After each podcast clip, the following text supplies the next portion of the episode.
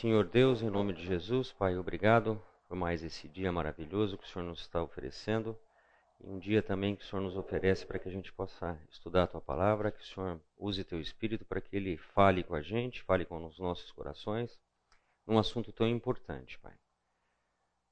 Muito obrigado, é que eu oro, agradeço em nome de Jesus. Amém. Gente, nós vamos dar continuidade, na verdade, nós vamos fazer um contraponto ao que foi falado na aula anterior.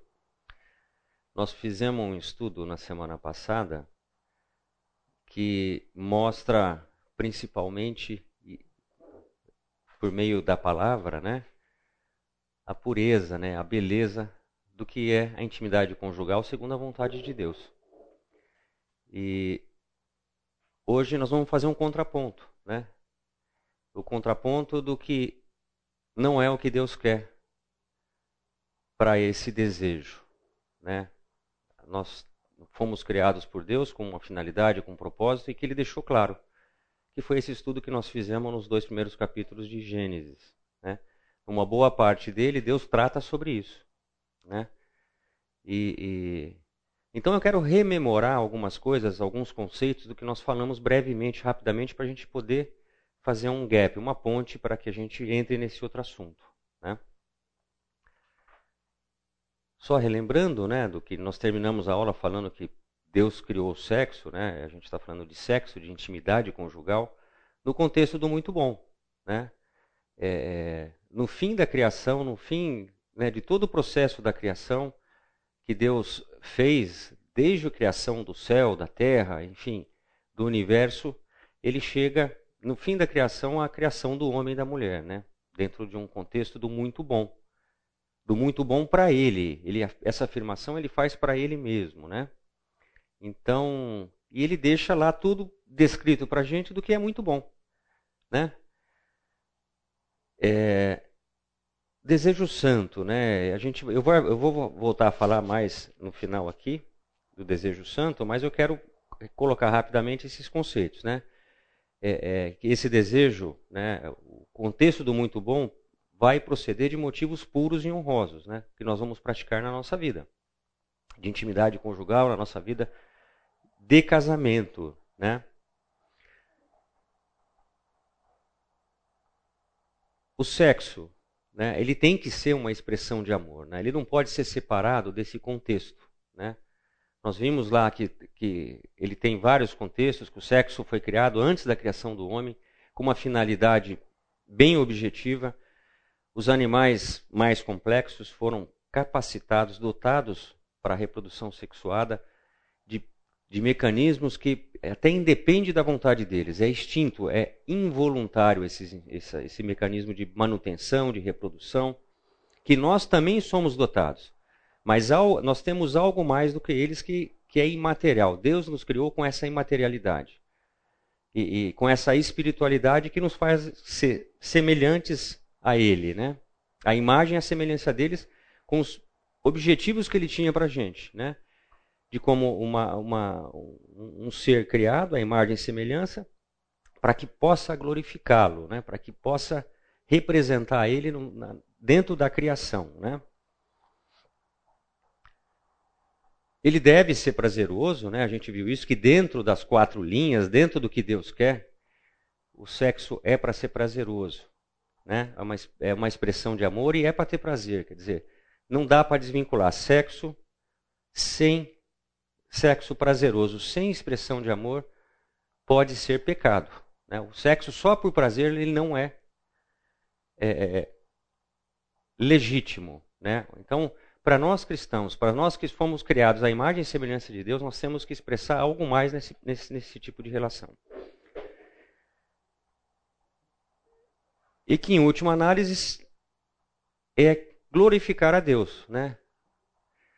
o, o, o, nós vimos bem que toda a descrição de Gênesis vai chegar nessa coisa de ser uma só carne. E ser uma só carne é um contexto global. Né? O sexo é uma, como dizer, é um departamento desse, desse de, vamos, vamos falar dessa, desse escritório que funciona com vários departamentos. Né?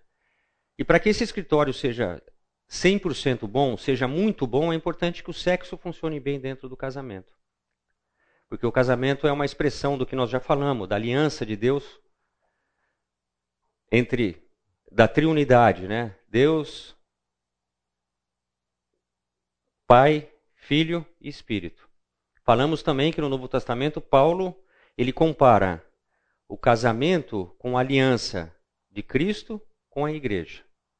Então, o casamento é muito mais do que uma. O casamento e o sexo dentro do casamento é muito mais do que uma expressão só de prazer, de, de autossatisfação, de autoglorificação. O casamento foi feito para glorificar a Deus e o sexo está dentro desse contexto.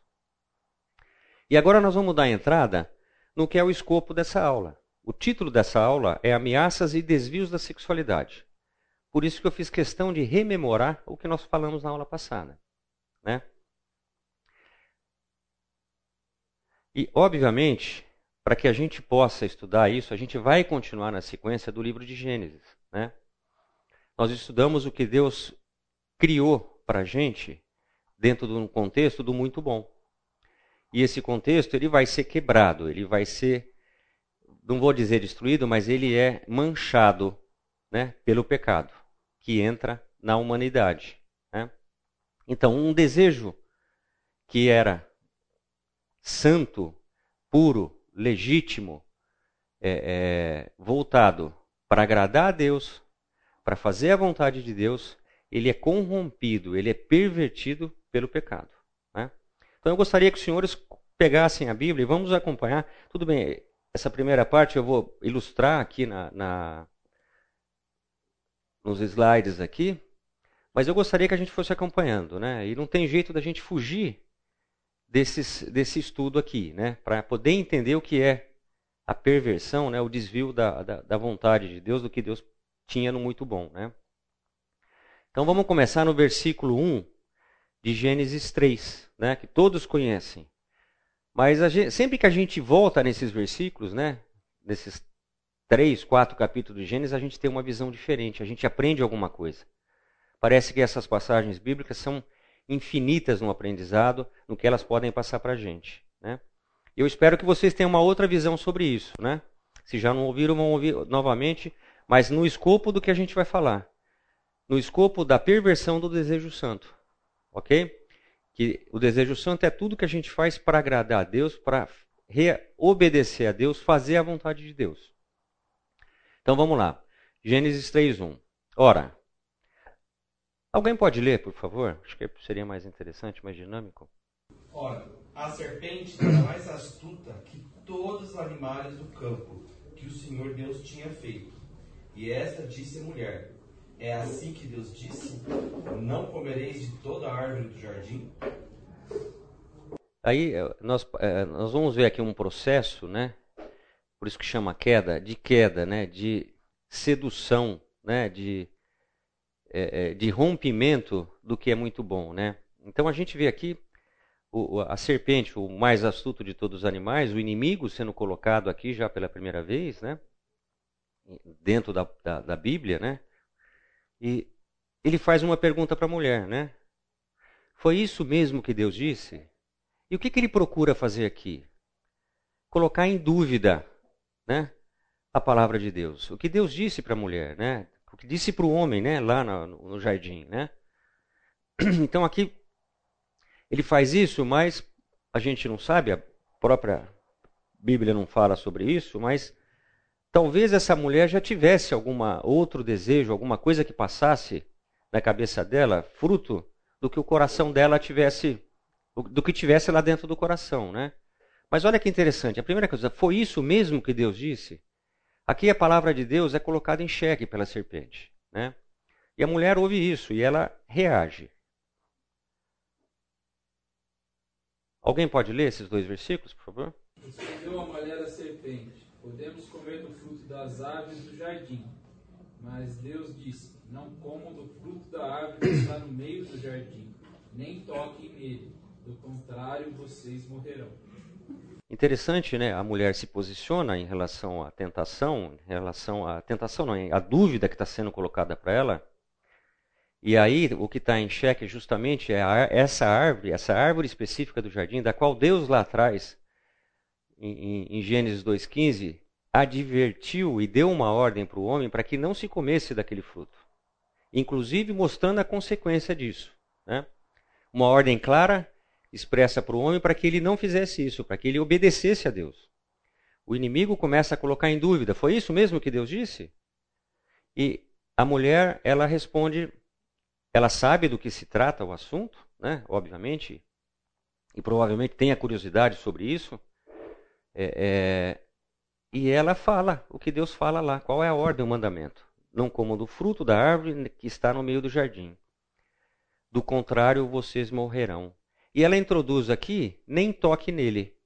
Esse nem toque dele não está escrito, Deus não falou nisso. Isso daí, ela coloca isso.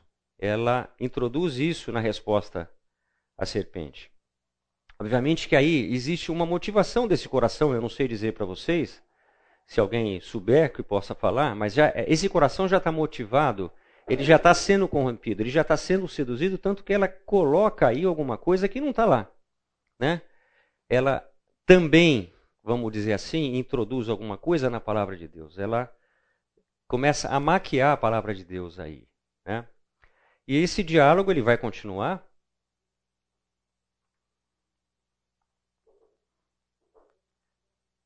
E a serpente, o inimigo, nesse diálogo, chega para ela, vai justamente numa, numa, num fato de que certamente não morrerão, e certamente não morrerão é consequência da desobediência dela em relação a esse mandamento, a essa ordem de Deus. A serpente cirúrgica vai lá e fala: Olha, você não vai ter consequência. Obviamente que a gente está vendo aqui uma colocação do inimigo que a gente é o tempo todo, em relação aos nossos desejos, confrontado com essa. Certamente você não vai ter problema, você pode fazer isso, mesmo que seja ali fora da vontade de Deus, você não deve ter consequência. Isso é coisa pequena, isso não vai ter problema, ou olha, certamente vocês não vão morrer, isso está sendo colocado mais por. Mas isso não vai acontecer.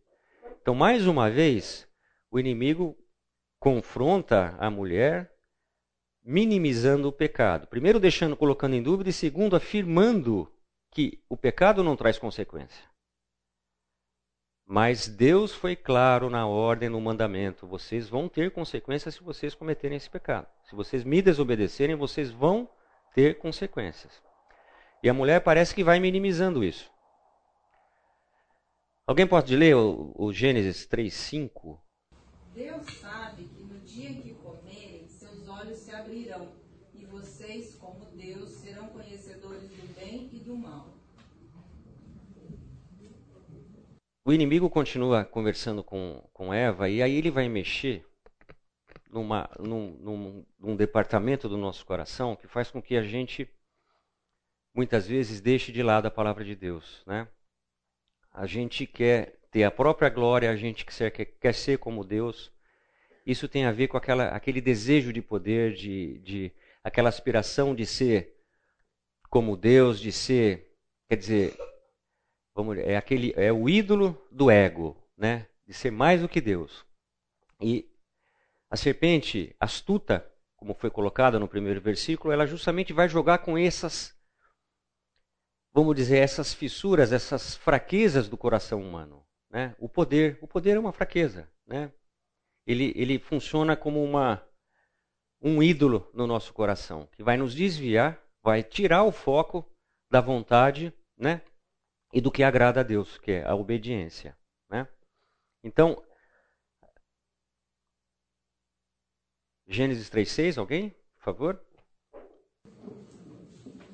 Quando a mulher viu que a árvore parecia agradável ao paladar, era atraente aos olhos e, além disso, desejável para dela se obter discernimento, tomou de seu fruto, comeu e o deu ao seu marido, que comeu também. Vamos começar pela ação, né? Tomou do seu fruto, comeu, deu ao seu marido e ele também comeu. Né? Mas vamos ver aqui, eu fiz questão de deixar em negrito três aspectos aqui. Né? Eu vou começar de trás para frente, desejável para dela se obter discernimento. E aqui está aquela coisa de ter poder, né? ter o discernimento que Deus tem. Né? Ela queria e o homem também ter esse discernimento. Né? Comer o fruto dessa árvore iria fazer com que ela, talvez no coração dela, fosse como Deus. Né? Tivesse os mesmos atributos de Deus, o mesmo poder de Deus. Né? Ela desejava isso. Mas espera aí, nós estamos falando de desejo, de desejo santo por um desejo pervertido, corrompido.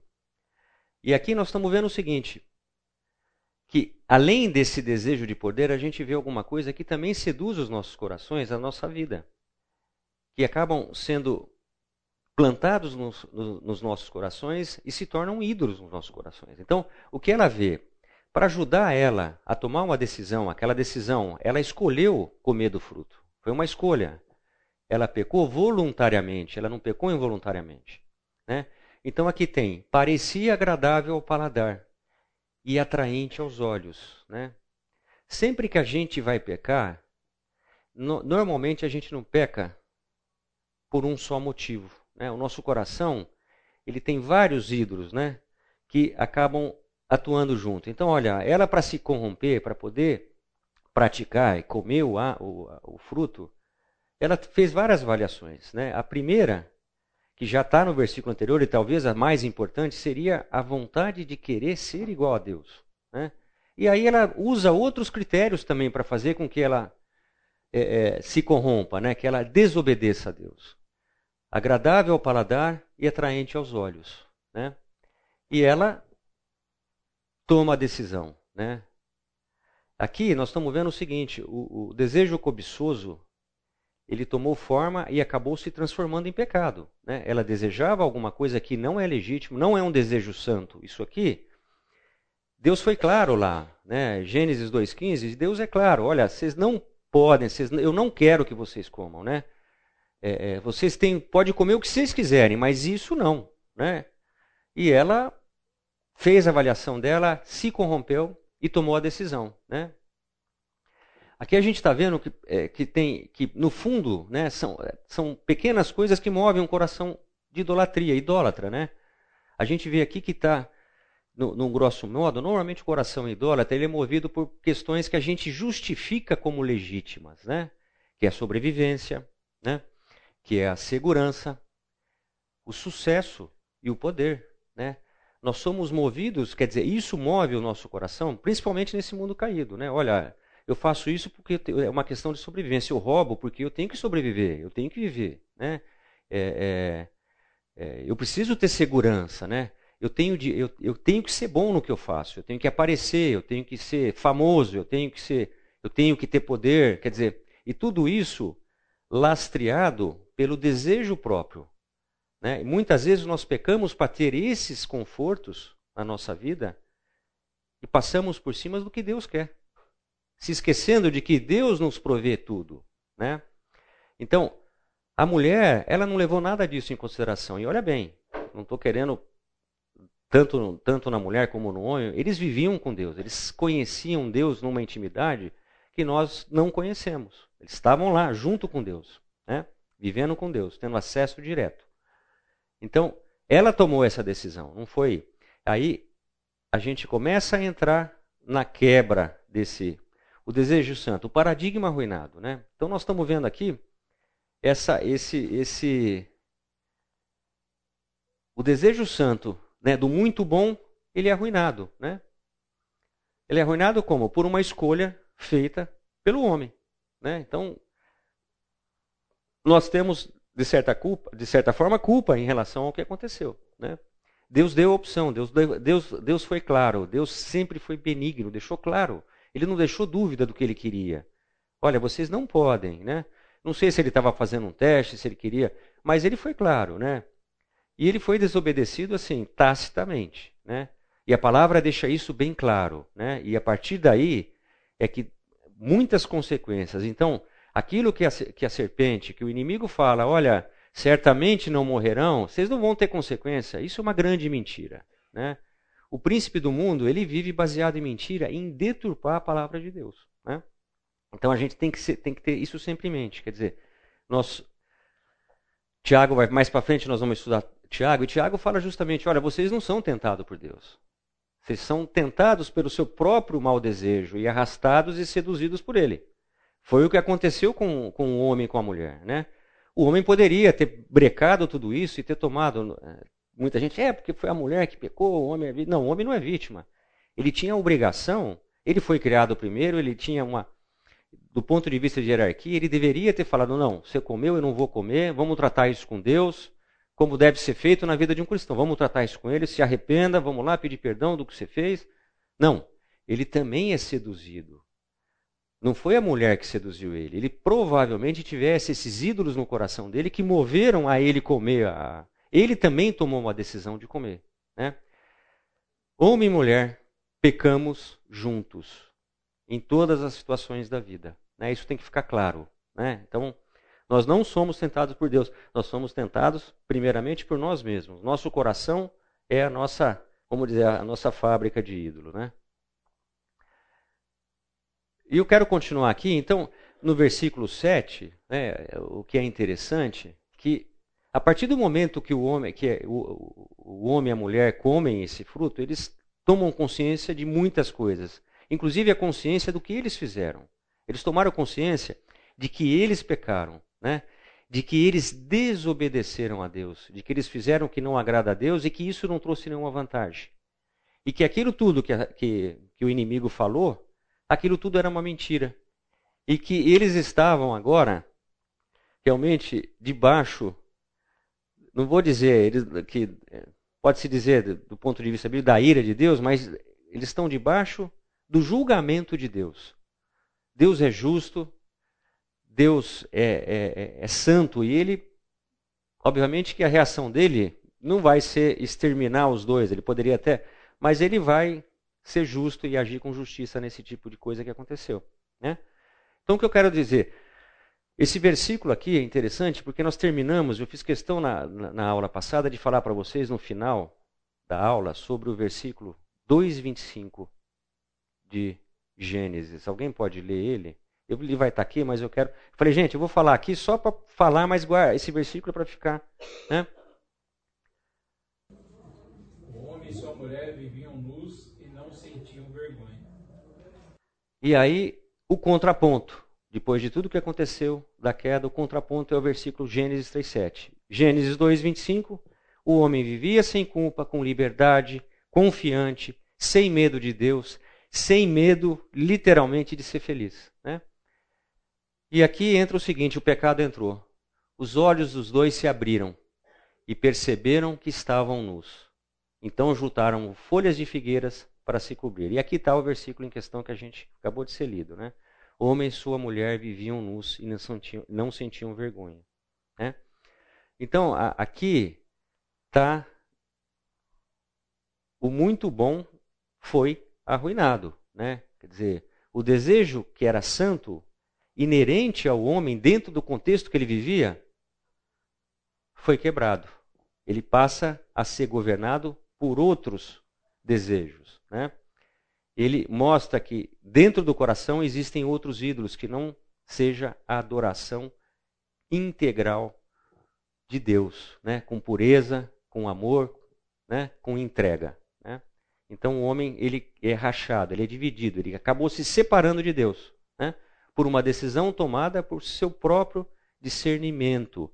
Nós temos capacidade de pensar, nós somos criados à imagem e semelhança para pensar, para fazer análise, para sintetizar um raciocínio numa decisão que a gente vai tomar. E a decisão foi essa, né? E hoje nós colhemos o, o, o fruto dessa decisão, né? E as consequências dela, né?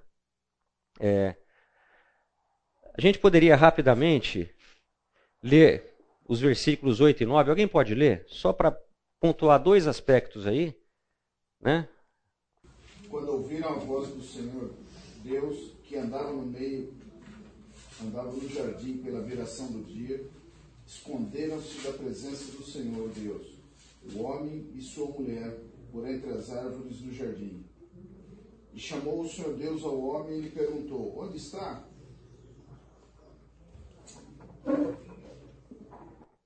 Onde está você? Leu 10 também. Aí nós terminamos aí. E ele respondeu: Ouvi a tua voz no jardim, e porque estava nu, tive medo me escondi. eu quero colocar aí dois, dois, vamos dizer, dois verbos, duas, dois que tem a ver com sentimento, né? Com que é o primeiro se esconder, né? Tive vergonha, me escondi, quer dizer, isso é a consciência do pecado, é a culpa do pecado. A gente passa a não ter mais um relacionamento com Deus, a, a presença de Deus acaba nos incomodando, né? Tanto que no próximo, no versículo 10, ele vai falar o seguinte: é, é, que ficou com medo de Deus, né? Quer dizer, a presença de Deus assusta, né? Por quê? Porque nós temos um coração corrupto. A gente sabe de certa forma isso, e quem teme verdadeiramente Deus acaba percebendo isso, né? Que a gente perante a Deus nós não prestamos, né? Que nós precisamos dele em todos os aspectos, até nesse aspecto, né? Para poder ter vida com ele nós precisamos dele, né? de alguma coisa que ele faça pela gente. Nós, isso não que tem, é o paradigma arruinado, como a gente colocou, né? O desejo santo, paradigma. Isso realmente arruinou essa coisa pura, a beleza, como a gente no tema da aula passada, a beleza e a pureza da intimidade conjugal. Mas isso não foi só na intimidade conjugal. Isso afetou a nossa vida como um todo, né? e principalmente, e o pior de tudo, a nossa vida com Deus. Então nós somos carentes de algo que Deus está fazendo por nós, né? Para que a gente possa ter vida com Ele. Isso é o mais importante, né? A gente vê em Salmos, por exemplo, que vale mais vale a tua presença do que a própria vida. Então, a presença, viver na presença de Deus, viver com Deus, para nós, tem muito mais valor do que viver aqui sem Deus, né? Então, e, e aqui eles deixam claro isso. Eles se escondem e eles fogem de Deus, né? Eles fogem da presença de Deus, tá? É, é... E aí eu quero entrar agora numa passagem. Eu, nós estamos falando do contraponto do desejo santo e aí nós vamos ver que que a, a Bíblia nos dá esperança em tudo isso e a gente vê na reação do nosso Senhor quando encarnado, como quando como homem, como ele reage a isso. E é um paralelo de passagem né, entre o primeiro homem e o segundo homem. Como o primeiro homem agiu, né, a queda, e como o homem, o segundo homem que veio, né, enviado por Deus, encarnado, né, filho de Deus, como é que ele reage a isso, né? E que ele foi tentado, né? Nós estamos falando aqui de desejo cobiçoso, né? A tentação provoca o desejo, né? E, e o desejo ele acaba sendo ditado pelo que realmente está lá. Ele é motivado pelo que o nosso coração, é, vamos dizer, do que é formado o nosso coração. Né? Daí sai o desejo. Então, nós vamos, eu, quero, eu gostaria de pegar uma passagem, ser breve, porque senão nós não vamos conseguir terminar. Vamos ver se a gente termina pelo menos nessa metade. Eu gostaria de ir para Mateus 4, versículo 1. E aí nós vamos ver de novo. Nós estamos ponto contra ponto. Agora o contraponto da pureza, da singeleza, da firmeza, do amor a Deus, do desejo santo de querer cumprir o propósito de Deus, né? que a gente vê na vida do nosso Senhor, ok? Então, eu gostaria aqui, vamos ler junto, eu vou começar a ler com vocês, né? E a gente vai comentar algumas coisas. Então, Jesus foi levado. Vocês abriram aí? Posso 4.1, vamos começar no 1. Vai ser de 4.1 a 11. Então Jesus foi levado pelo Espírito ao deserto para ser tentado pelo diabo. Né? Tentação. Né? Ele foi levado. Ele não foi. Ele foi, ele aceitou ir, mas isso foi um, uma determinação de Deus. Ele vai. Depois de jejuar 40 dias e 40 noites, teve fome. Obviamente, ele está encarnado. Mesmo sendo Deus, ele está sendo, ele está se submetendo aos desejos da carne, às necessidades da carne, tudo que a carne nos, no, no, no, é, é, vamos dizer, o que nós sentimos em relação à carne, ele tem. Ele sentia dor, ele sentia sede, fome, desejos, desejos cobiçosos, desejos pecaminosos. Ele está encarnado, ok? Mesmo sendo filho de Deus, ele está se submetendo ao que a carne oferece para a gente, né? E aí, vamos ver o que o tentador faz, né? Aonde que ele vai mexer, tentar mexer com Jesus? Dentro do coração de Jesus, né? No, no, no cerne do coração, dentro da, do, do, das necessidades do que ele está passando, né? Ele está 40 dias sem comer, sem beber, com fome, com sede, fraco, exausto, exaurido, né? De certa forma, é, é, necessitando de ajuda, né? Vamos dizer assim, né? Ele necessita de ajuda. E aí ajuda orgânica mesmo, material, né? Mas eh, vamos lá, vamos ver o que, que move esse coração. O coração do nosso Senhor, ok? É o contraponto que eu quero mostrar para vocês. Do desejo santo em relação ao desejo cobiçoso. Versículo 3, alguém pode ler? 3 e 4. O tentador aproximou-se dele e disse: Se és o filho de Deus, manda que essas pedras se transformem em pães. Jesus respondeu: Está escrito: Nem só de pão viverá o homem, mas de toda palavra que procede da boca de Deus. Opa, aí está aí o tentador, o inimigo, ele está mexendo em algo muito. Você vê que está dentro do nosso coração e que nós somos mexidos por isso. Ou o inimigo, ou o mundo, ou o nosso próprio coração, né? Escuta aqui, você não é o filho de Deus, né? Por que, que você não dá uma carteirada Pai, você está morrendo de fome, você está morrendo de sede. Você tem capacidade para pegar essa pedra aí e fazer um turbilhão de pães, de pães, né? E Jesus demonstra isso lá na frente, no ministério dele. Quando ele vai transformar, vai alimentar 5 mil pessoas, fazendo o milagre de, de multiplicação dos pães. Ele poderia muito bem ter satisfeito as suas próprias necessidades aqui. E são necessidades orgânicas, são necessidades da carne, reais, verdadeiras. Ele está passando por essa necessidade. Mas qual que é o objetivo dele, o escopo dele, aonde que ele está olhando? Né? Ele está olhando lá na frente. Né? Ele está olhando no Deus dele, no Pai dele. Né? E ele, como é que ele se defende? Ele, cirurgicamente ele vai. Ele é a palavra da vida. Né? Ele, ele é a verdade. Né? E aí ele não poderia, quer dizer, ele, ele é firme na fé, ele é firme no que ele está fazendo, no propósito dele, e ele, com a palavra, ele fala o seguinte: nem só de pão viverá um homem. Escuta, eu vou passar por isso, mas o mais importante para mim é o que provém da boca de Deus. A palavra de Deus é o meu norte. É, é, é para Deus que eu vivo, é por Deus que eu vivo e com Deus. E para isso eu tenho que obedecer a palavra dele. Então ele é firme. E ele, o que? Ele resiste a, uma, a um buraco que nós temos no coração, que é essa coisa da sobrevivência, lembra que eu falei? Que faz com que isso seja um ídolo, sobrevivência, segurança. É, é, e aqui ele mexe nessa parte do, da carne de Jesus, mas ele mexe também em outra coisa. Você não é o filho de Deus? Você tem poder. Por que, que você está passando por isso? Que baita tentação, né? Olha, eu posso, eu tenho de, eu sou um rei de um reino aí, posso, o cara fez uma coisa que me desagradou muito, eu tenho o poder de poder matar esse cara, eu posso matar ele, que nada vai me acontecer dentro do reino. Mas escuta, não é isso que me move, não é essa justiça que eu, que eu me submeto. E Jesus é claro nisso, nos dá, nos dá esse exemplo. Agora vamos para o 5 e para o 6. Por favor, alguém? Então o diabo levou a cidade santa, colocou-o na parte mais alta do templo e lhe disse: Se és o filho de Deus, joga-te daqui para baixo, pois está escrito: ele dará ordens a seus anjos a seu respeito, e com as mãos eles o segurarão, para que você não tropece em alguma pedra. Aqui, novamente, ele, ele, ele, o inimigo tenta. Ele está tentando Jesus nessa coisa de que Jesus tem poder para muita coisa. Olha, você tem poder, você tem poder, você. Só que Jesus, ele tem um objetivo, uma meta, e ele sabe que o poder dele está ligado à divindade e essa divindade está ligada ao Pai. Né? E ele não quer quebrar isso. Ele sabe do relacionamento que ele tem com o Pai, e ele sabe por que, que ele veio na Terra. Né?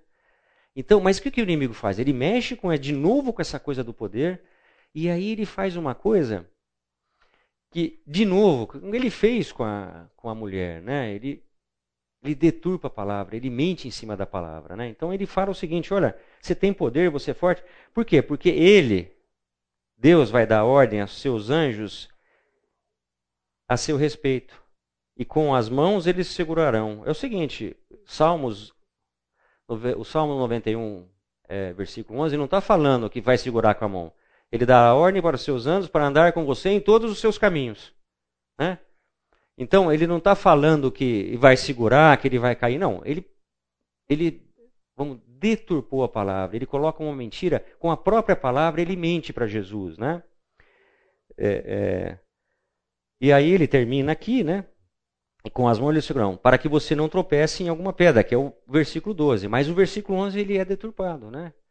A, a, promessa, o que Deus fala é o seguinte: olha, os anjos vão estar com você, vão, vão, vão te acompanhar, mas eles vão, eles não vão, eles vão, ele vai estar com você em todos os seus caminhos, por onde você passar, em todo o seu ministério. Não tenha medo, vá em frente, né? Se apega nisso. E Jesus se apegou nisso. E ele responde Versículo 7.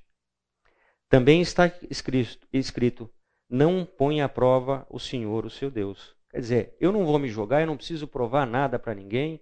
É Deus que quer assim, eu estou bem desse jeito, estou passando necessidade, hein?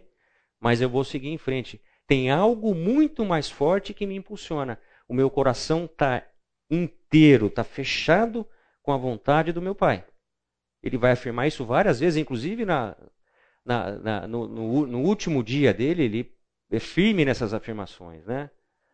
Ele sabia do que ele ia passar. Então, e para a gente terminar aí o que Jesus tem para o versículo 8, o 10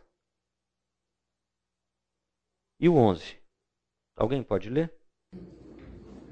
Levou ainda o diabo a um monte muito alto, mostrou-lhe todos os caminhos e a glória deles, e lhe disse: Tudo isso te darei se prostrado me adorares.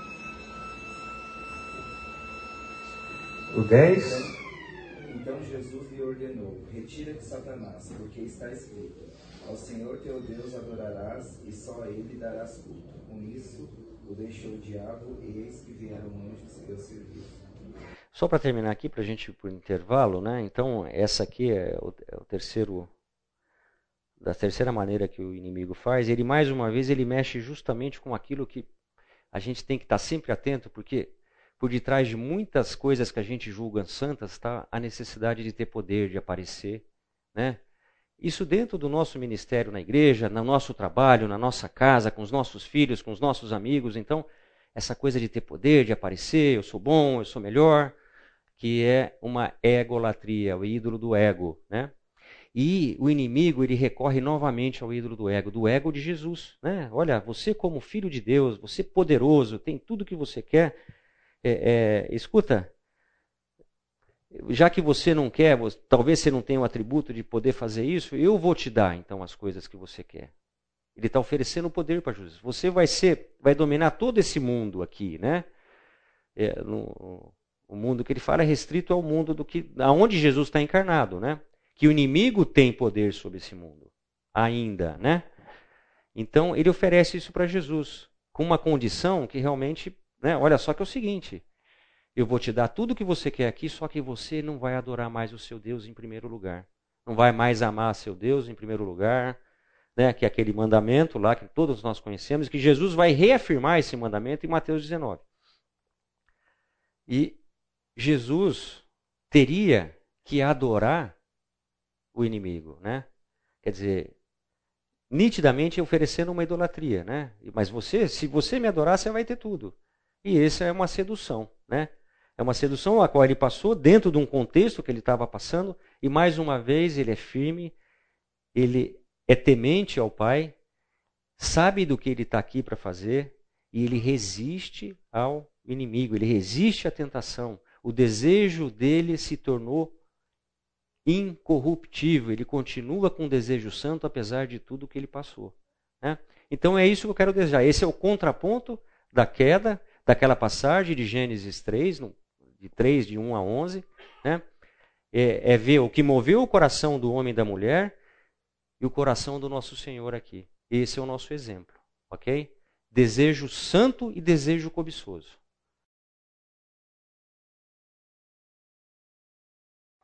Bom, retomando aqui o que nós estávamos falando, eu quero mais uma vez enfatizar que aqui a gente fez um ponto e contraponto, né? E nós vivemos a nossa vida dentro desse dilema, né? É, é, então é importante que nós saibamos, né, o que as escrituras né, têm para a gente a respeito disso e aonde a gente vai para se fortalecer em relação a isso, né? Que nós somos movidos, né, por aspirações do nosso coração, obviamente influenciados pelo que está no mundo e pelo que o inimigo fala para a gente, né? Mas os desejos procedem dos nossos corações, ok?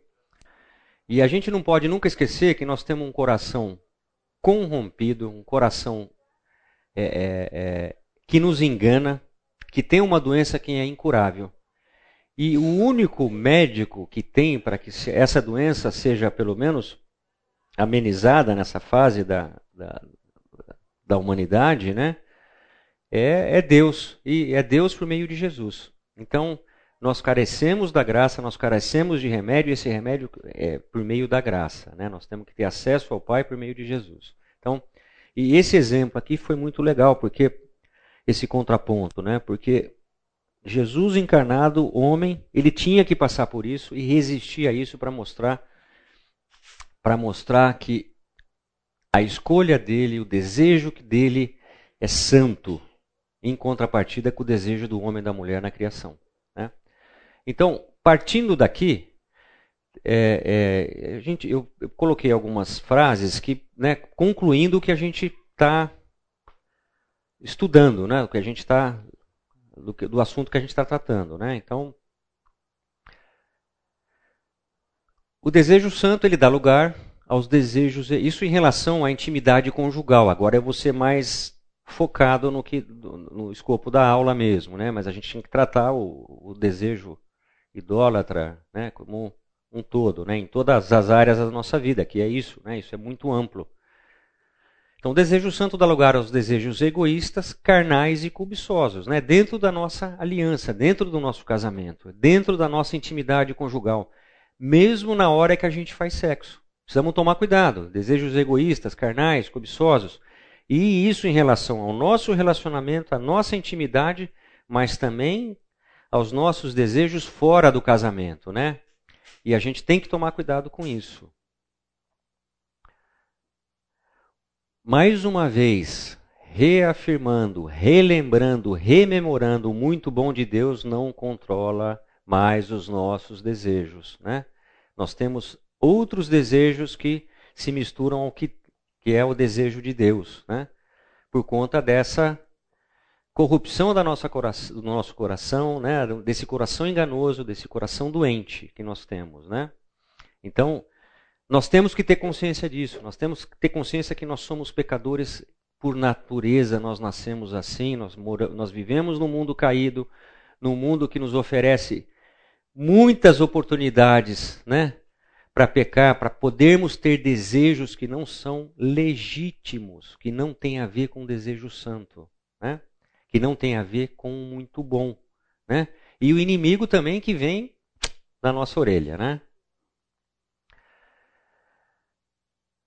Os impulsos idólatras agora, agora né, estão agora no controle, né, trazendo consigo culpa e vergonha. Então, uma coisa aqui, a gente começou, falou, tem falado de idolatria. A idolatria é muito importante, né, porque a idolatria é a substituição de Deus por outros desejos que não são legítimos. Desejos não, por impulsos, né, que não são, de, não são legítimos. Né? O desejo já é uma consequência, e nós vamos estudar daqui a pouco isso, quero tentar mostrar, fazer uma analogia. Né? E, e os desejos, eles são consequência do que está dentro do nosso coração. Né? É, é, a gente pode ter muitos desejos, a gente pode exteriorizar esses desejos, colocar em prática esses desejos, como a gente viu no exemplo lá de Gênesis 3, mas a gente tem muito mais para que a gente não coloque. Nós temos motivos para isso. Então, esses motivos é que vão ter que ser né, a fonte dos nossos desejos. O motivo principal da nossa vida, da nossa adoração né, e do nosso amor. Né? O que nós amamos em primeiro lugar? Né? Essa pergunta tem que estar sempre nas nossas escolhas. Sempre que a gente vai escolher alguma coisa duvidosa. Né? É, é Então, antes do pecado original, os desejos mais profundos do coração eram centrados no cumprimento das instruções de Deus acerca da criação. Isso ficou bem claro né, nos dois primeiros capítulos de Gênesis que nós estudamos a semana passada.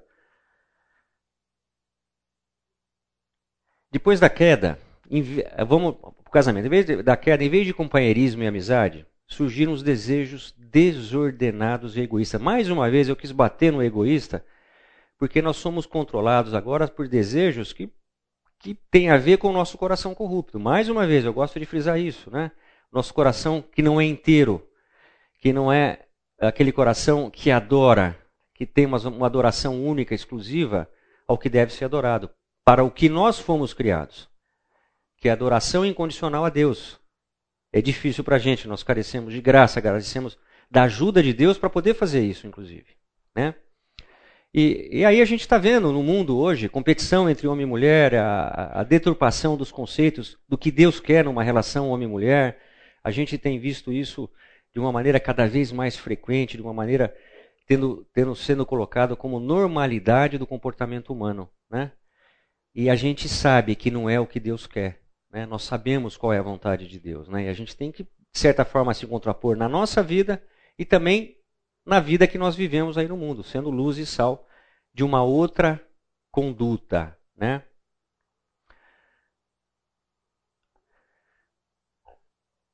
E aí fica algo que eu acho que para a gente, a gente tem que pensar, os dois primeiros capítulos praticamente, de Gênesis, 60%, 70% trata sobre a criação do homem e da mulher, é, de como o homem e a mulher foram unidos, falam da divindade da, do casamento, da aliança que a gente faz, espelhando Deus na nossa aliança, da importância do casamento como um ministério.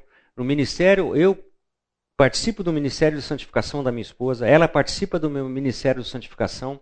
É onde nós temos uma grande oportunidade de crescermos espiritualmente, de desenvolvermos domínio próprio, de desenvolvermos, de, de sermos homens integrais, maduros, né?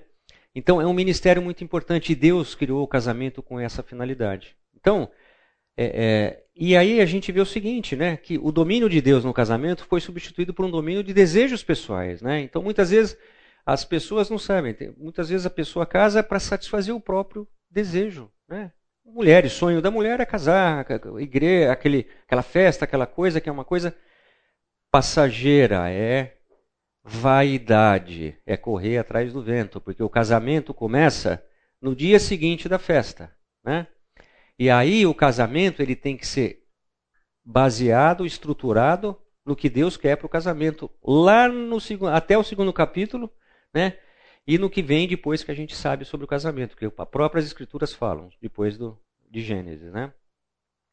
Então, o desejo cobiçoso toma o lugar do desejo santo em muito, muitas coisas que a gente faz nessa instituição divina da qual nós fazemos parte, que é o casamento. Ok? Então a gente tem que estar sempre atento. Né? Então eu quero entrar no, numa questão, né? A gente, como nós estamos falando de desejo, né? Desejo quebrou o paradigma, né? Então entramos na, na fase do desejo egoísta, do desejo pecaminoso, do desejo cobiçoso, né? E aí eu acho que é importante se, algumas coisas práticas para a nossa vida, algumas perguntas né, que eu quero fazer para vocês. Por exemplo, existe diferença entre tentação sexual, entre pecado sexual, escravidão sexual? É errado pensar em sexo? É possível ser tentado e não pecar? Claro que são respostas, elas não podem ser simplistas. Então, o que eu gostaria de fazer com vocês é um exercício no estudo da palavra, aplicando um, um versículo que é muito importante, né, que a gente, sempre que estiver tratando de desejo cobiçoso, a gente estuda esse versículo, que é Tiago. Né? Vocês já viram esse, esse, versículo várias vezes, que é Tiago, o livro de Tiago, no capítulo 1. Né? Então eu gostaria da gente abrir novamente a Bíblia, né? que é a nossa fonte de instrução, a nossa fonte de sabedoria, é a vontade de Deus explícita em palavras, né? Então eu gostaria que a gente fosse, é, a gente lesse do versículo 13 ao 15. Alguém possa fazer e fazê-lo de uma maneira bem tranquila, bem. Um, a 15. 1, 1. Não, de 13 a 15. Tá bom? Quando alguém for tentado, jamais deverá dizer: Estou sendo tentado por Deus. Pois Deus não pode ser tentado pelo mal e a ninguém tenta. Cada um, porém, é tentado pelo próprio mau desejo, sendo por este arrastado e seduzido. Então, esse desejo, tendo concebido, dá à luz o pecado, e o pecado, após ser consumado, gera a morte. Aqui esse, esse, essa passagem de Tiago ele está falando sobre desejo, né? E o que está por detrás do desejo. E é interessante que Tiago faz uma analogia, né, de um ventre, né, de um ventre materno, ok? Mesmo sem ter conhecimento naquela época do que se passava dentro do ventre materno, de como acontecia esse processo de, de criação da vida, de ele ele recorre a esse, esse, essa analogia para ser ilustrativo. Obviamente que hoje a gente conhece muito mais coisa, então eu queria fazer essa analogia do que o Tiago pôs, com um pouco de conhecimento que eu tenho na área da biologia, e fazer essa analogia explicando para vocês, até para que isso se torne didático do que Tiago está falando, né? E, e, e, então o que, que eu vou colocar aqui, né? Eu vou, eu vou pegar o, o meu pointer. Eu não ia ligar para o pastor Ovaldo trazer meu, o pointer, ele teve uma semana bem atarefada. Então eu trouxe o meu pointer, tá? E o que, que eu fiz aqui, né? Então eu coloquei um, um, um aparelho reprodutor feminino em analogia ao coração do homem, ok? Isso aqui seria o nosso coração. Né? E Tiago coloca o ventre, ele não faz isso. Tiago não tinha esse conhecimento. A medicina não tinha, as pessoas não, não faziam cesárea, não faziam, não tinha esse conhecimento de como se concebia, né? E aqui eu pus algumas coisas do que, do que seria, do que Tiago fala, né? Em relação a, a, a, ao desejo, né? Então, o que eu quero mostrar para vocês aqui, que o coração ele é formado, ele tem, ele tem algumas áreas que a gente sabe que a gente vê, que a gente consegue conhecer, e áreas que a gente não sabe, né? E que nós somos, mas de qualquer maneira a gente sempre é movido pelo nosso coração, pela fertilidade do nosso coração. Mas antes de, mesmo Tiago escrevendo do jeito que ele escreveu, Deus já conhecia tudo isso aqui e continua conhecendo. E só ele sabe integralmente o que se passa no nosso coração. Mas o mecanismo dos desejos, eu quero mostrar aqui para vocês que, que eu vou dar um exemplo aqui de, de, como a coisa se desenrola, dando um exemplo do que é a vida, a formação da vida, né? a evolução da vida, do que Tiago fala lá. Né? Então vamos falar o seguinte aqui.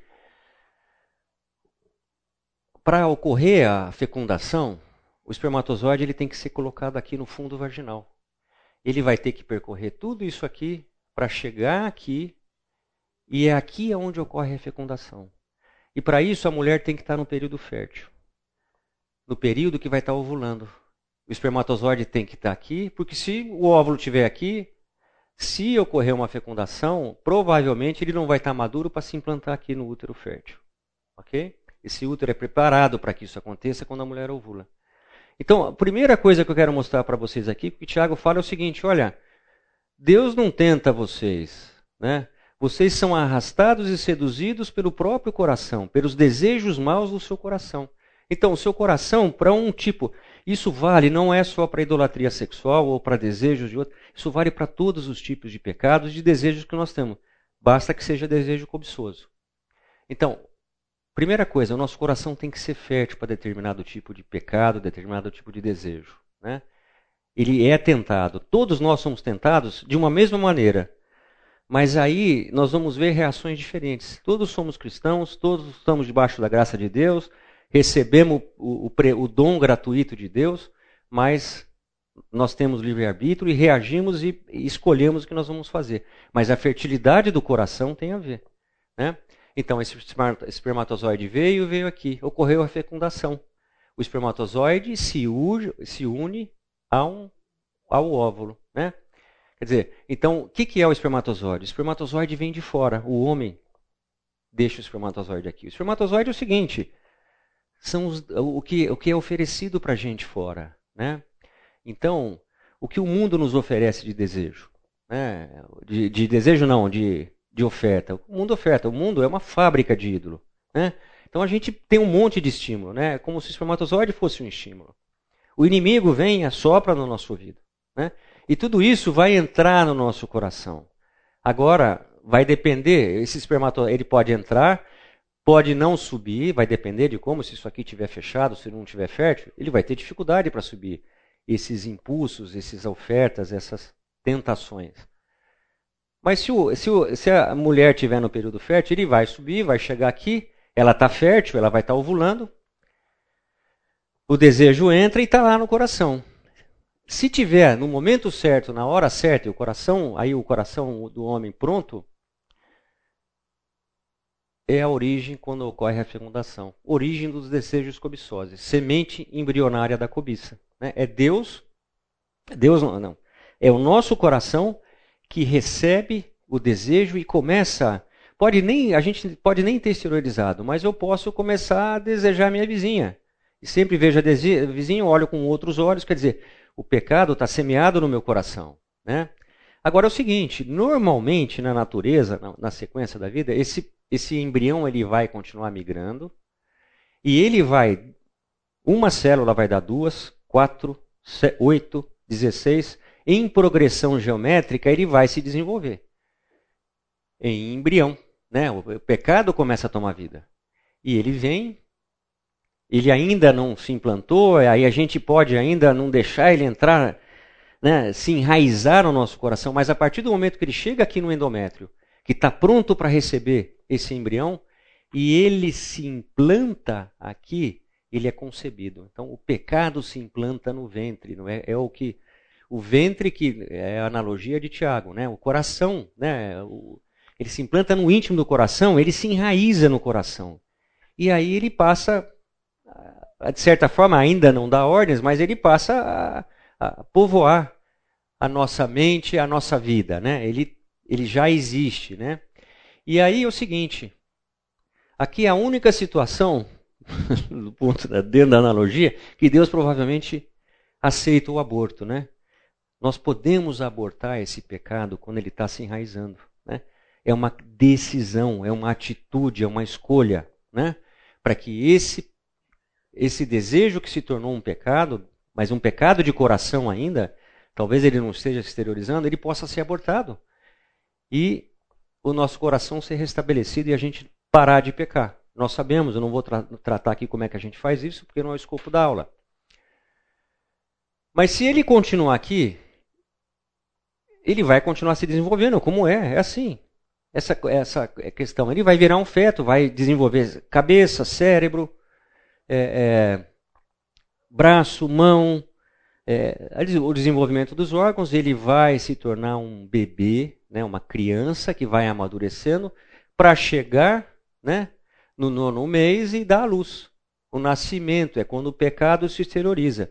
Mas que fique claro, o desejo cobiçoso que foi, que virou um pecado de coração, isso passou a habitar no coração desse indivíduo, desse ser, desse ser humano, ele se implanta, ele começa a se enraizar e aí ele pode se desenvolver, se não for feito nada. E ele pode nascer, ele pode dar luz. Então aqui é aquele pecado que a gente vê, olha, o cara começa a flertar no celular com a secretária, não sei o que, vai, e uma hora ele sai com a secretária e vai para o motel. Nasceu o pecado. Mas ele já está em pecado aqui. Jesus é claro sobre isso. Você está pecando, você comete adultério, falando de adultério porque nós estamos falando de casamentos. Isso para outros, vários outros pecados. Você já está em adultério quando você já está pensando, quando você está deixando, dando chance para sua mente, né? A tentação, ela passa a fazer parte do seu raciocínio, da sua mente. Você é dominado pelo, pelo desejo cobiçoso. Você já peca, isso já é pecado. Jesus é claro sobre isso. Né? E aí, no desenvolvimento disso, o que? Se dá luz ao pecado, ele vai aparecer. Até as pessoas podem não saber, mas ele já existe, né? E aqui é o pecado que a gente vê, né? É o pecado. Vamos falar o pecado sexual. E esse pecado é interessante isso, e aí a gente vai entrar numa outra linha, né? Que é o seguinte: se esse pecado, a criança nasce, ela é pequenininha, ela depende de outras coisas, quer dizer, eu domino essa criança, eu cuido dessa criança. Olha, hoje você não vai fazer isso, a criança vai se primeira infância, segunda infância, você consegue dominar. Quando ela se torna adolescente, você começa a perder o controle dessa criança você passa a não comandar mais essa criança. E ela adulta, ela tem vida própria. Você se torna escravo dos atos, de, dos atos desse ser que você criou dentro de você, no caso o pecado. E aqui é o começo de uma escravidão de pecado, de hábitos escravizadores, que vai se tornar numa idolatria, seja ela qual for, que causa, que gera muitas consequências, podendo gerar morte. Essa idolatria, no caso, uma idolatria sexual, que já é um pecado. Eu, eu, eu, vou, eu acho que eu tenho tempo de dar um. A gente tem exemplos bíblicos, né, que trata sobre isso. E eu vou dar, eu vou dar um exemplo. Um, eu já tenho falado, eu acho que é um exemplo bem, é, bem emblemático e pesado, né? Como nós estamos só em adultos aqui, cristãos, de um caso.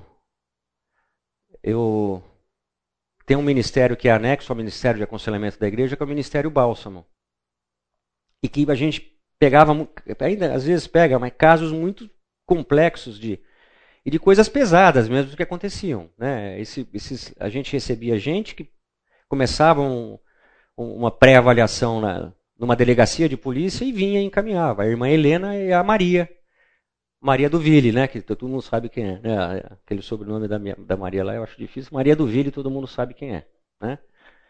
E, e, então eu vou falar, esse, esse, isso foi em 2016, eu fiquei um ano com esse cara, aconselhava lá na igreja, na, na igreja Batista, na faculdade teológica, ali perto da Mackenzie, ali.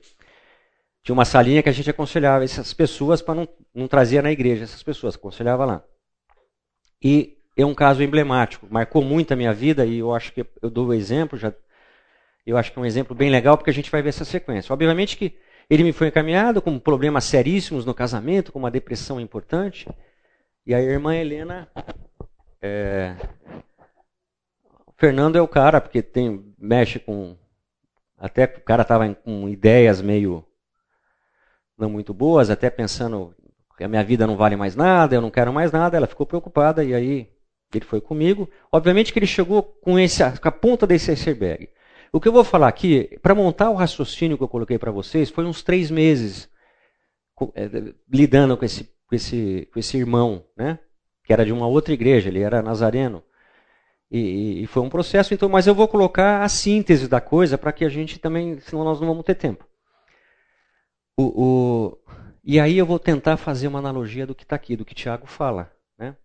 Então é o seguinte, ele chegou com essa queixa, que era a ponta do iceberg, e montando do começo até o fim. Não vou chegar depois como é que nós vamos chegar no fim.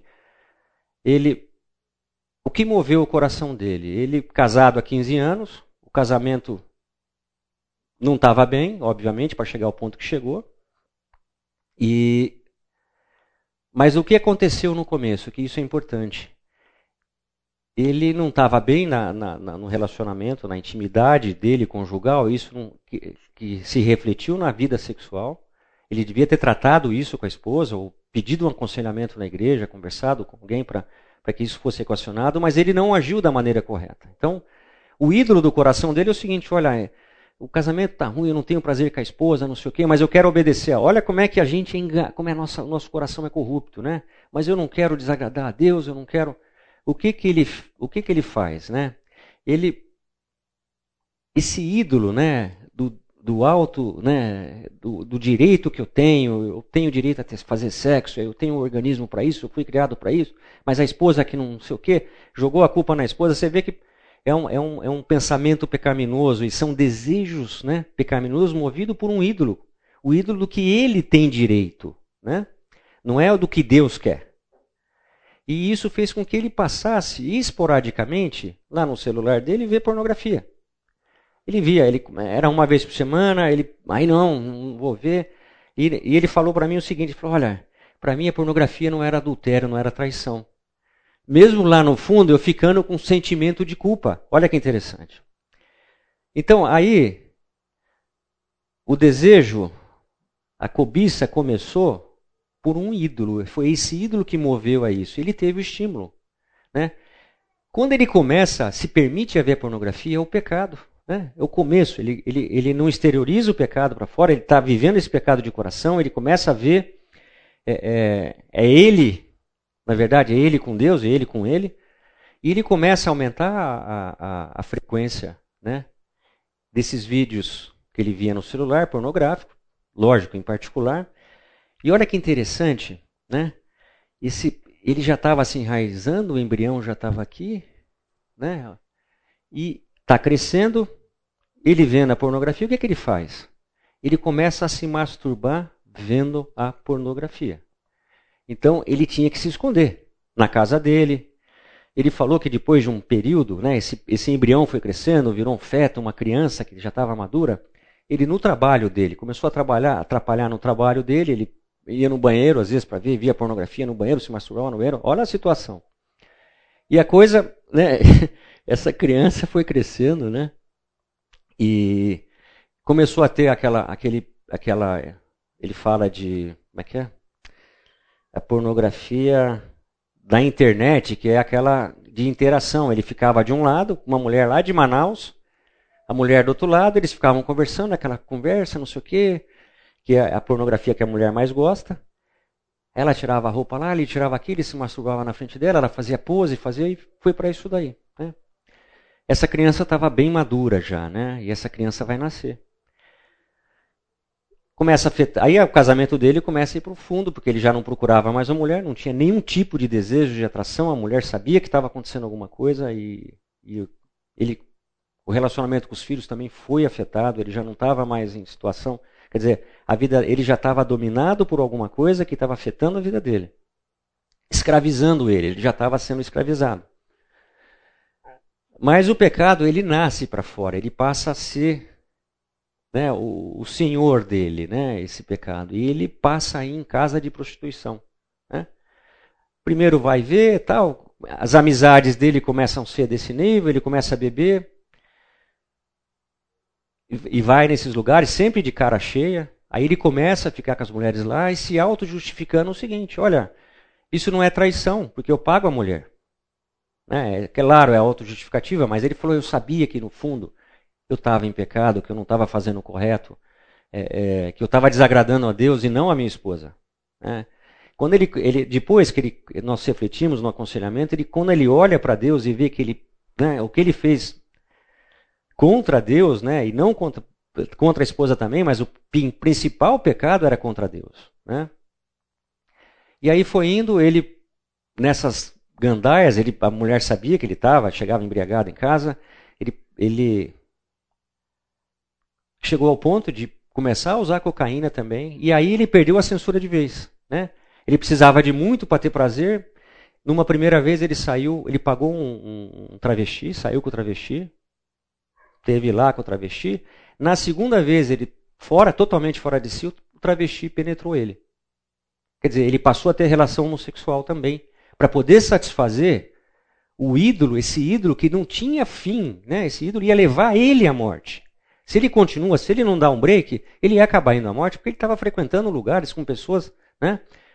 Inclusive, é, ele, isso foi muito forte para ele, ele viu que ele estava realmente, e aí que ele foi procurar ajuda, né? Ele, ele com a mulher, foi uma coisa eu sei que chegou para mim pela irmã Helena. É, é, e aí a primeira coisa, né, ele com ideias não muito boas, que ele não, até de que a vida não valia nada, que ele não servia para nada, que não sei o quê. eu como como urologista pedi exames de, ele tinha, eu falei, você tem que fazer uma avaliação, né, médica para ver se você não está com nenhuma doença, né, porque você chegou ao fundo do poço do ponto de vista da, da, da descida, né, que a gente come, chega na sexual, prescrevi um antidepressivo ele por três meses para que ele pudesse não ter, pelo menos minimizar essas ideias dele, mas eu sabia que o tratamento dele era o coração dele. O problema era esse ídolo que estava movendo ele, e ele tinha que restaurar a vida dele.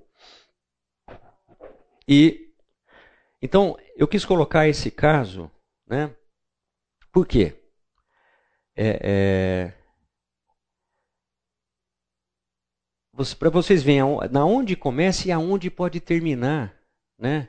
um desejo cobiçoso. Né? Obviamente você fala, ah, mas eu, eu sou fechado em relação. Você pode, o desejo cobiçoso, por exemplo, em relação a, a a sexualidade você pode estar bem, mas tem gente que tem fraqueza em relação a isso. Tem um útero mais fértil, um coração mais fértil para que seja tentado.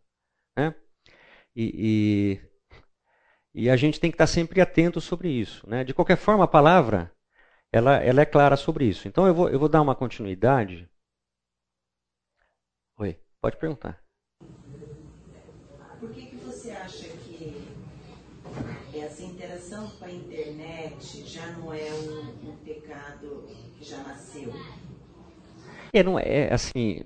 Isso na cabeça dele já nasceu, né? Ele, porque gente, o pecado de coração é até ele começar a ver a internet. Eu até concordo com você, mas eu digo nasceu para o mundo. Quando eu falo de que ele saiu, que ele exteriorizou, né? Nasceu para o mundo, quer dizer, ele, ele passa a fazer coisas fora com outras pessoas, interagir com outras pessoas, ele está deixando de fazer com a esposa, ele está. É, é, nesse aspecto que eu quero dizer. O pecado de coração, ele realmente é quando ele está tá na ideia, no mundo das ideias. Né? Quando ele. Quando ele que não deixa de ser pecado, Jesus é claro sobre isso. Quando ele, ele passa a ver a internet, realmente ele, ele já começa a exteriorizar né, como se tivesse nascido. Eu coloquei como se tivesse maduro, né, maduro, porque para mim esse foi o, o, divisor de águas foi quando ele ele consegue romper a, a, o domínio dele, a censura, um relacionamento físico realmente é uma coisa bem forte, bem né, e que leva ele numa eu quis colocar até como quando nasceu ele se tornou escravo do que estava acontecendo porque ele fez o que ele não queria fazer, porque ele sempre tentou se proteger ele sempre se justificava de que ele não traía a mulher dele fazendo as coisas. Então, a hora que ele, ele, ele se entrega, ele passa a ser escravo literalmente do pecado. Vamos dizer, o pecado estava acontecendo no coração dele, já na, com as internet, mesmo antes da internet, porque ele permitiu. Mas ele se torna escravo a partir do momento que nasce, que ele realmente ele fez o que ele não queria, porque sempre que segurou ele fazer essas coisas, e de certa forma na mesma linha, ele vai numa uma prostituta, ele não arruma um amante, né? Mas ele foi para o buraco, ele perdeu completamente. A idolatria sexual, nós não temos tempo para falar sobre isso, como é que isso funciona no cérebro, como é que isso. Né, que, é, eu quis chegar para ver as consequências do desejo cobiçoso, é por isso que eu quis falar sobre isso. Tá? Eu, quero, eu quero comentar, a gente não tem muito tempo, tinha, eu queria apresentar dois casos bíblicos, né, um deles tem mais de dois, vou dar alguns exemplos de casos bíblicos, de, e aí eu iria fazer um contraponto, nós vimos falar de Davi, né, dentro daquele raciocínio do útero, Salomão, e do contraponto seria um personagem bíblico, já do pós-queda, que seria José, que todo mundo conhece a história de José. Né? O que moveu o coração de José e o que moveu o coração de Davi aquilo. E o que já existia de ídolo no coração desses homens. Né? Então, Davi tinha uma idolatria sexual já. Salomão tinha uma idolatria, mas era diferente o que movia o coração dos dois. Davi acabou sendo arrastado pelo desejo de, de pela primeira de autossatisfação com Batseba. Salomão sempre fez. Eu não, eu não vou poder falar sobre isso porque eu teria que entrar, a gente fazer um estudo sobre isso daí. Mas o que eu quero falar? Eu quero mostrar agora o que, o que a palavra fala sobre isso, né? do, do tempo que a gente tem. Então, do que eu apresentei aqui. Eu gostaria de, de ir voltar para a palavra, porque é a palavra que nos ensina é que nos instrui. Em 1 Tessalonicenses 4, 3, 5.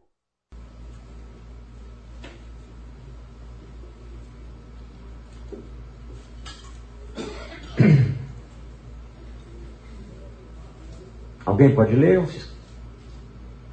vontade de Deus é que vocês sejam santificados Abstenham-se da imoralidade sexual.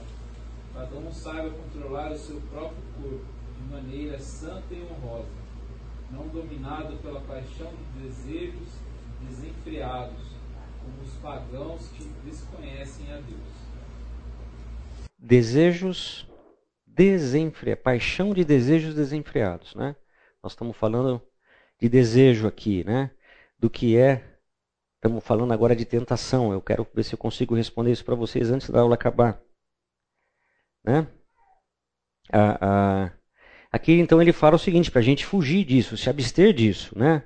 controlar, ter domínio próprio, né? de maneira santa e honrosa, né? como Está lá em Gênesis 2, né? um desejo puro, honroso, santificado, né? E não dominado por esses desejos que, que são os desejos cobiçosos. Né? Como os pagões que desconhecem a Deus, mas nós conhecemos a Deus. 1 Coríntios 10 é um versículo muito conhecido que a gente usa muito para idolatria. Né? Todo tipo de idolatria, não só a idolatria sexual. Né? Mas eu quero começar com 12, que isso vale para todo cristão, para todos nós que temos um coração que pode ser enganado. Primeiro, 10, 12 a 14.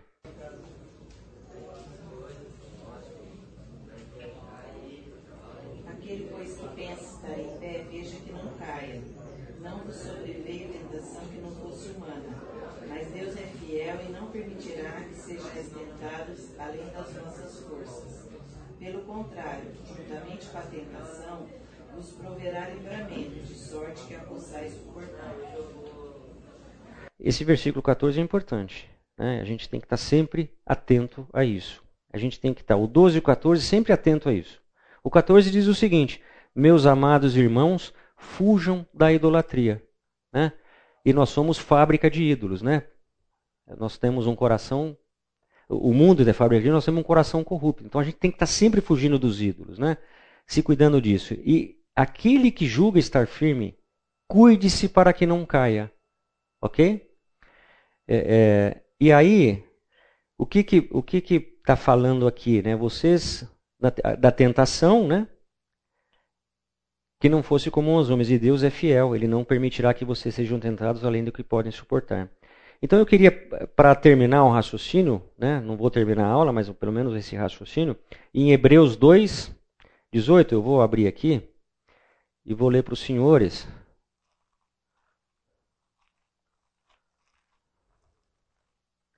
Hebreus 2,18 diz o seguinte: Porque, tendo em vista o que ele mesmo sofreu quando tentado, ele é capaz de socorrer aqueles que também estão sendo tentados. É o que, é o que 1 Coríntios 10, 13 está falando. Né? O, o versículo. Eu vou ler um outro versículo que está em Hebreus também,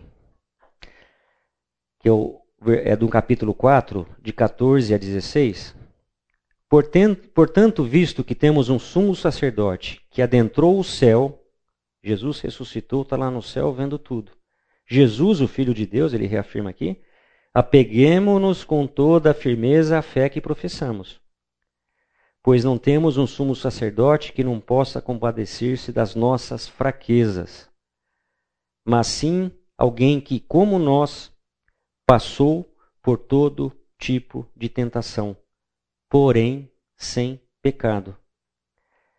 Olha aqui, esse é o grande remédio né, para a gente resistir à tentação. Né?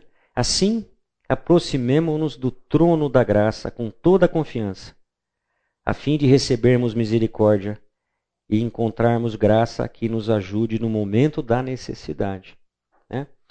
Então, aqui respondendo à questão, tentação é uma coisa, pecado sexual é outra e escravidão sexual também é, vamos dizer, um grau alto do, da, da, do, do pecado sexual.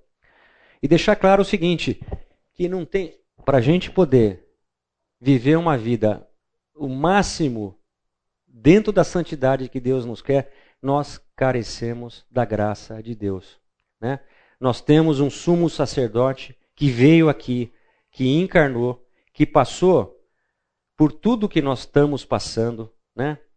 E que conseguiu não pecar. E por isso ele pôde fazer o que ele fez pela gente. Ele só, ele só pôde nos resgatar porque ele passou por aqui, viveu nesse corpo que nós vivemos, dentro da carne, encarnado, não pecou e por isso ele é o Cordeiro imaculado, é o Cordeiro Santo que fez o sacrifício por nós. Então, o contraponto lá de Gênesis, quero que fique claro, o contraponto de Gênesis 3 é Mateus, é a tentação de Jesus e a vida de Jesus. E também a tentação que ele passou para não cumprir o projeto, o qual o projeto que ele fez, que o pai queria que ele fizesse. Mas ele foi firme e chegou até o fim. É difícil a gente fazer isso? É difícil. Nós podemos tentar fazer porque nós amamos a Deus. Né? E vamos levar isso para dentro do nosso casamento. Mais uma vez, não esquecendo da, da primeira aula que é sobre o desejo santo. Ok? Vamos encerrar aqui em oração. Pastor Oswaldo, por favor, o senhor quer dar um recado e encerrar com uma oração, por favor. Graças a Deus por essas duas aulas. Obrigado, Fernando. Que Deus o abençoe. Ah, um parêntese com o propósito dentro do estudo do livro de Cantares, apreciando a teologia bíblica, a beleza do sexo e nos alertando através da palavra, de uma forma tão clara e objetiva, sobre as ameaças e os perigos. Deus está nos banqueteando com esses princípios e ensinamentos para o nosso desfrute, para a sua glória. Na semana que vem, então, nossa última aula, nós vamos concluir a parte final do livro de Cantares. Obrigado, Senhor, por tudo que Senhor tem nos trazido aqui. Que privilégio nós temos, como filhos do Senhor, de termos toda essa sabedoria, não apenas para nós apreciarmos aquilo que o Senhor criou com propósito, para abençoar as nossas vidas e os nossos casamentos, mas também, ó Deus, que privilégio nós temos de termos em Cristo Jesus toda a suficiência, tudo aquilo que precisamos para podermos lidar e vencer a tentação que tenazmente nos assedia. Abençoa-nos, ó Deus, ao longo desse dia, durante toda a semana. Abençoa as nossas vidas, maridos, esposas, casamentos aqui representados, presentes, famílias representadas. Nós te agradecemos por essa aula do Fernando. Em nome de Jesus, amém. amém.